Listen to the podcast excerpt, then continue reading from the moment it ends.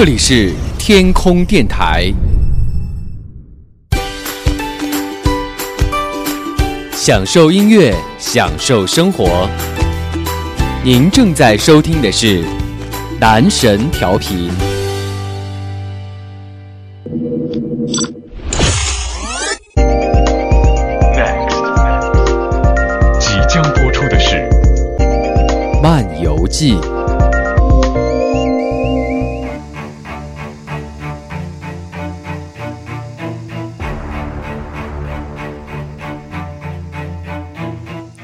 Hello，各位亲爱的小伙伴们，欢迎来到你最爱的男神调频，这里是陪你愉快聊天的漫游记。第三十一届奥运会呢，最近正在巴西里约进行。咱们的中国队已经是在多个项目上面拿到了奖牌。要说最红的人物，莫过于使出洪荒之力的傅园慧，还有一众这个小鲜肉，都成为了本届奥运会的一大看点。当然，可能很多人会说，里约有毒，不要跟我聊奥运会。今天我们要和大家来聊到的是，除了传统的奥运会比赛以外，首届电子竞技奥运会呢，也将随后在巴西举行，时间就定在奥运会结束一个月之后正式来开赛。哎，有人会说了，哎，是不是电子竞技终于是进入到了奥运会呢？其实值得一提的是呢，这一届的这个电子竞技奥运会也是首届，同样不设立奖金池，而是按照奥运会的赛制来颁发奖牌。按照相关规定呢，会进行兴奋剂等药物的检查。我不知道玩这个电子竞技需要什么样的兴奋剂来自己嗨起来啊！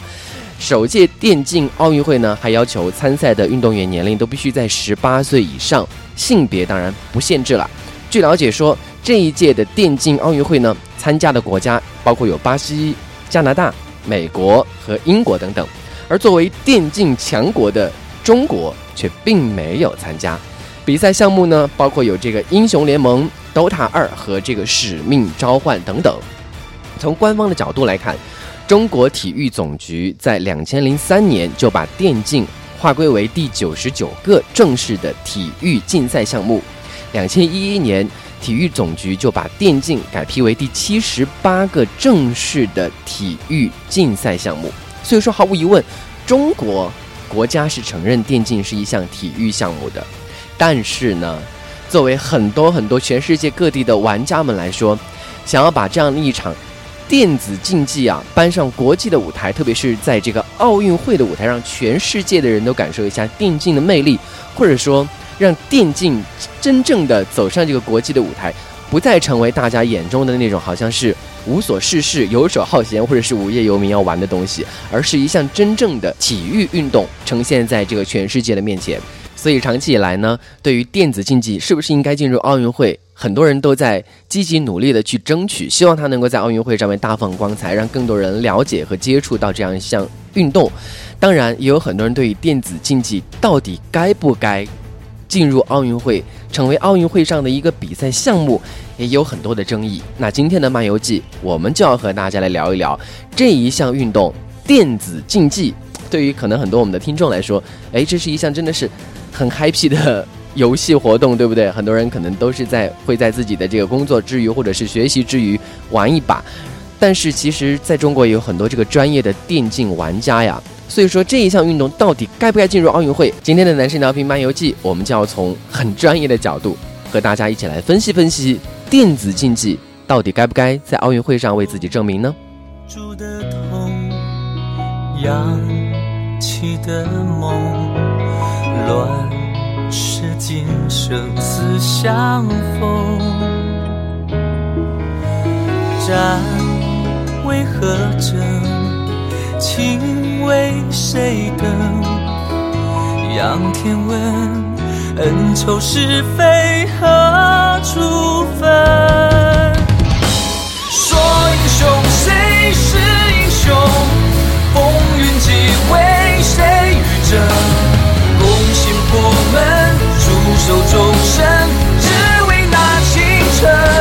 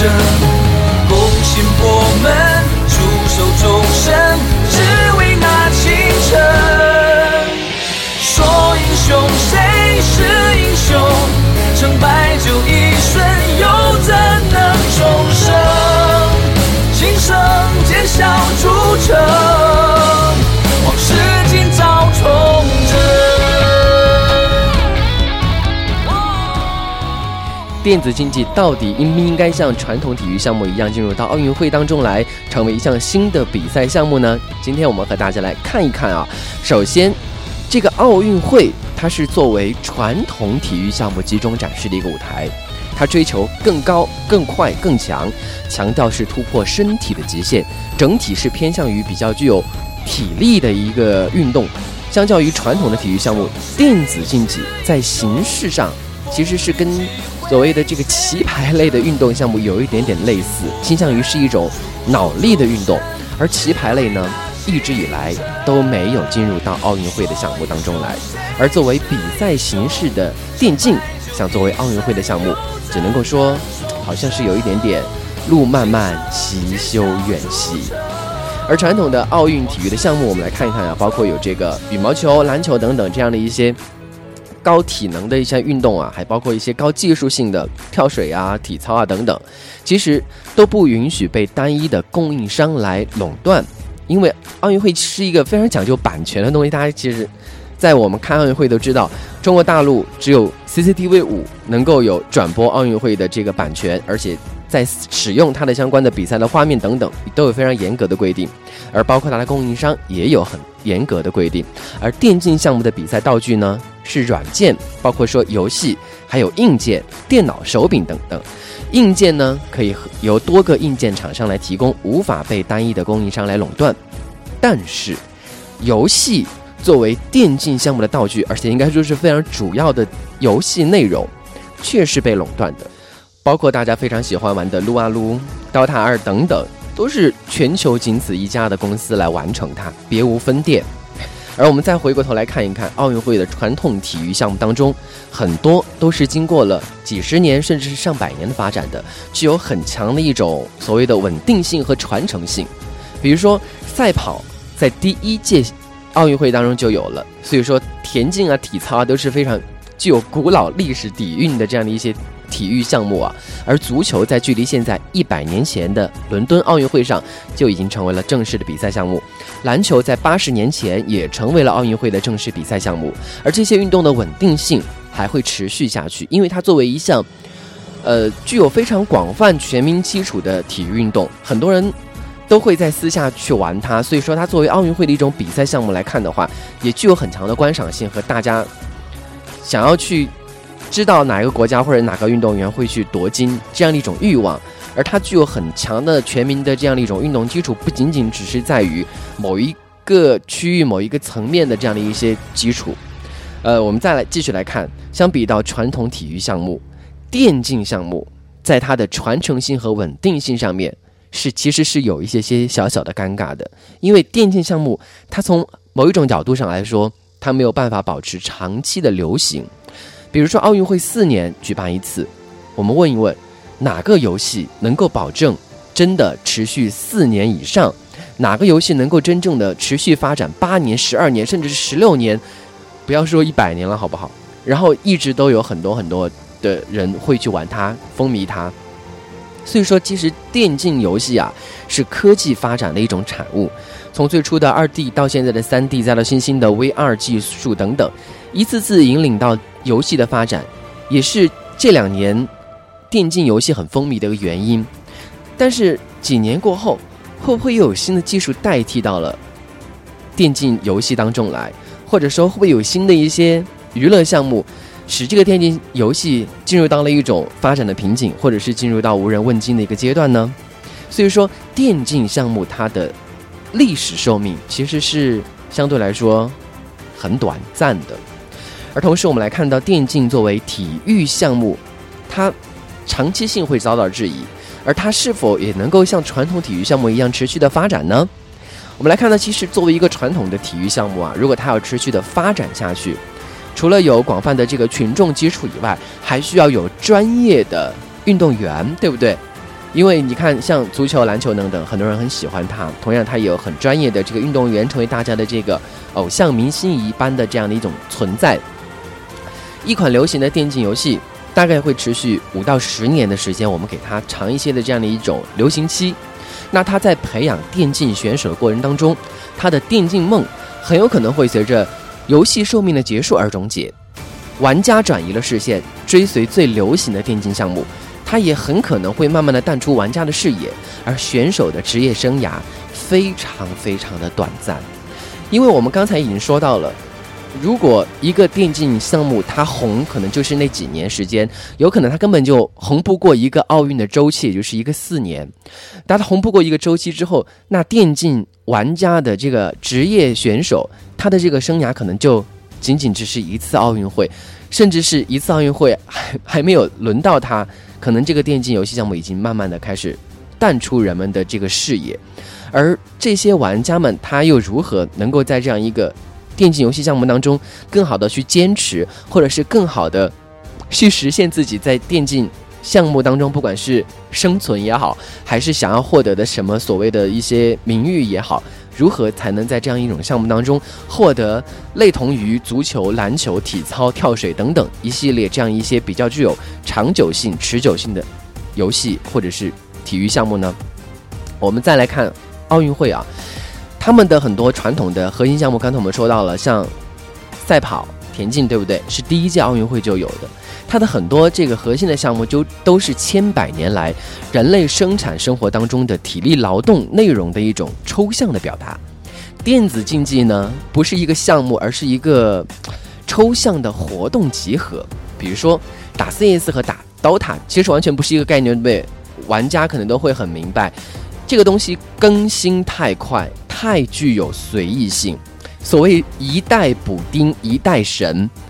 不同的游戏之间它是一个不同的概念，而每一个游戏它的更新之后又会有一种新的概念。所以说，在这个层面上来说，电竞它到底应该是属于体育项目呢，还是游戏厂商的推广活动呢？最关键的是，像足球、篮球等等一系列这样一些传统的。体育项目它具有非常明确的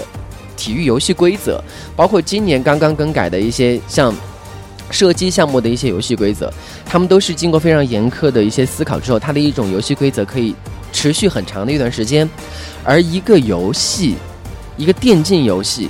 它的某一个方面进行了更新，所谓一代补丁打过了之后，可能它的规则就会发生一些变化。它的游戏规则到底是该由厂商来决定，还是应该由专业的体育人士来决定，或者是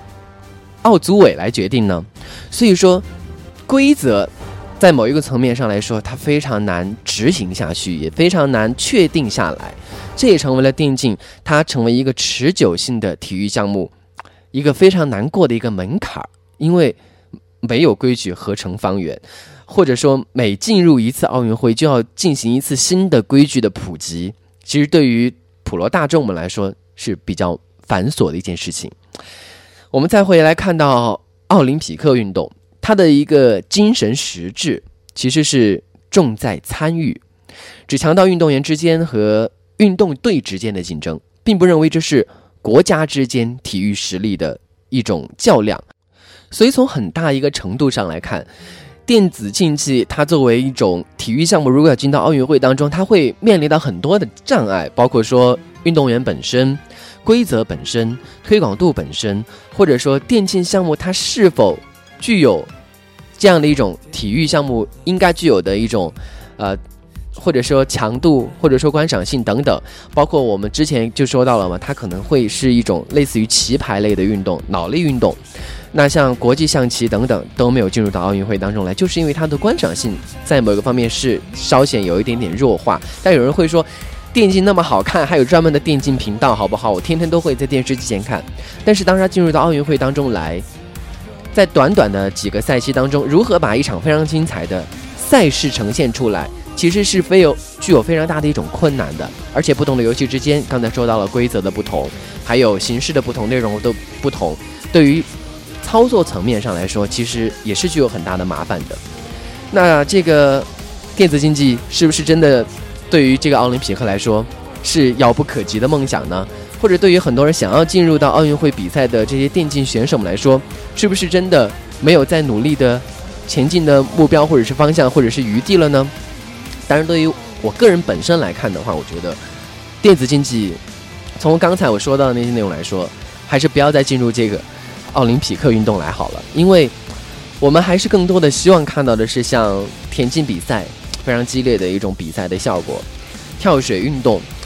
力与美的一种展现，体操更是一种技术展现，也是一种团队意识的展现，还有游泳，大家是不是也是觉得整个看起来好像？全身都燃起来了，所以我觉得从我自己来看的话，我觉得电子竞技它面临很多的困难，是它是没有办法去取代这些传统体育项目能够带给人的一种刺激，或者说带给人的一种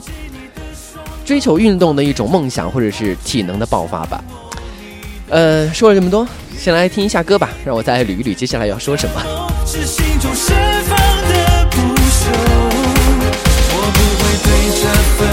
世界彷徨迷惑，你就是我最奢侈的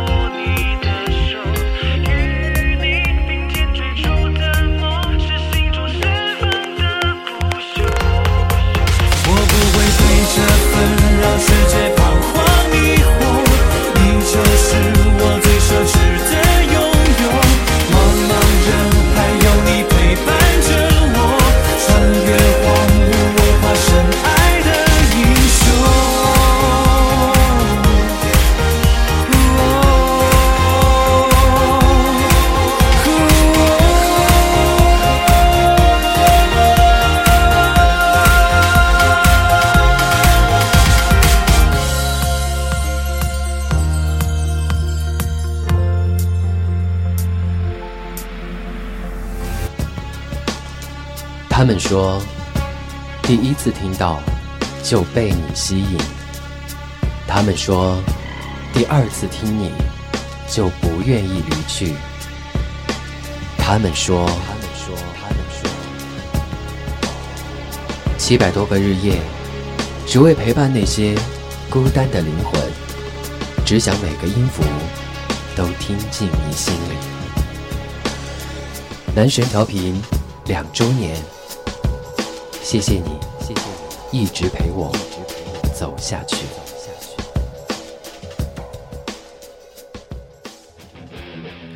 这里是你最爱的男神调频漫游记，我们今天要和大家来聊到的是正在如火如荼进行的这个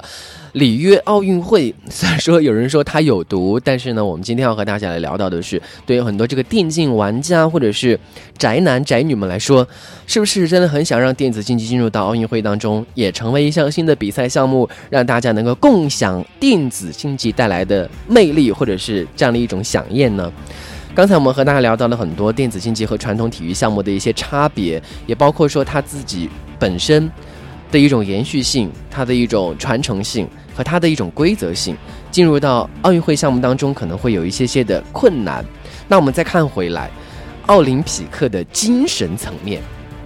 奥林匹克的精神，它是重在参与，只强调运动员之间和运动队之间的竞争，并不认为这是国家之间。体育实力的一种较量，精神奖励所以成为了奥林匹克精神的一个重要的因素。所以在奖励方面，更看重精神和名誉上的奖励。在奥运会上获胜的前三名选手都会分别获得金银铜牌的奖章，而不会发给他任何的奖金。当然，奖金各个国家可能会发给运动员，但是奥林匹克本身是不会给运动员发任何的奖金的。但是呢，电子竞技有多少玩家说真的只是为了梦想呢？真的只是为了一种精神上的参与，或者是精神上的荣耀呢？有多少电子竞技选手就是靠玩电子游戏为生呢？再回来看，奥运是体育运动界最高水准的一种比赛，奥运冠军呢，也是多数项目的运动员一生追求的终极目标，并视为最高的荣誉。但是，随着体育运动的职业化，一些体育项目的运动员也不再视奥运冠军为最高的荣誉。这也是接下来我要和大家说到的部分，就是不要看得太重了。我们来看世界杯足球赛，四年一度的国际赛事；欧洲足球锦标赛也是四年一度的国际赛事；欧洲冠军杯一年一度的球会级的赛事。这些比赛无论在规模和吸引力方面，都较奥运男子足球更重要。我们来看到网球，大家都知道网球四大公开赛嘛，澳网。法网、温网、美网这四项赛事，也是人们常常说的大满贯系列赛。它对于很多这个网球迷来说，也更是比奥运会重要到哪里去了，对不对？而电子竞技其实自己也有我们自己的体育世界性的比赛，对不对？WCS、WCG 等等，理论上其实根本没有必要把。电子竞技和奥运会强行捆绑在一起嘛，对不对？我们有自己专业的领域，其实它的影响力其实更为重要。对于专业性的选手和专业性的玩家，甚至专业性的观众来说，它的影响力，或者说它对于这些人的吸引力，其实是更大的。谁会在奥运会上去看足球比赛？所以说，其实对于这样的一些。有自己的一些领域，有自己的赛事的，真的没有办法强行的捆绑在一起。我们来看到电子竞技杂志执行主编说过一句话：电子竞技的产生其实完全是市场的产物，是一种自我发展的过程。在这个过程当中，有人办赛事，有职业选手，有相关的媒体，这些都是自我发展起来的。也就是说，电子竞技相对来说，它是一种比较自我的一种领域，玩家他是在自我的世界里面去玩，而他也有自己一个很独立的发展空间和他自己发展的一个世界。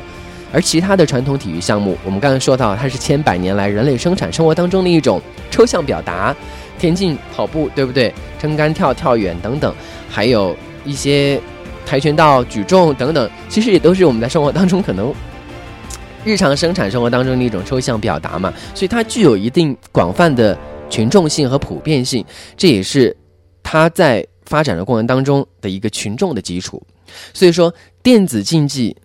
我觉得真的没有必要以体育的方式来为自己证明。而对于电子竞技的选手和电子竞技这一项运动来说，虽然说我们国家已经承认它是一项。体育的项目了，但是就这项运动本身，它真的不需要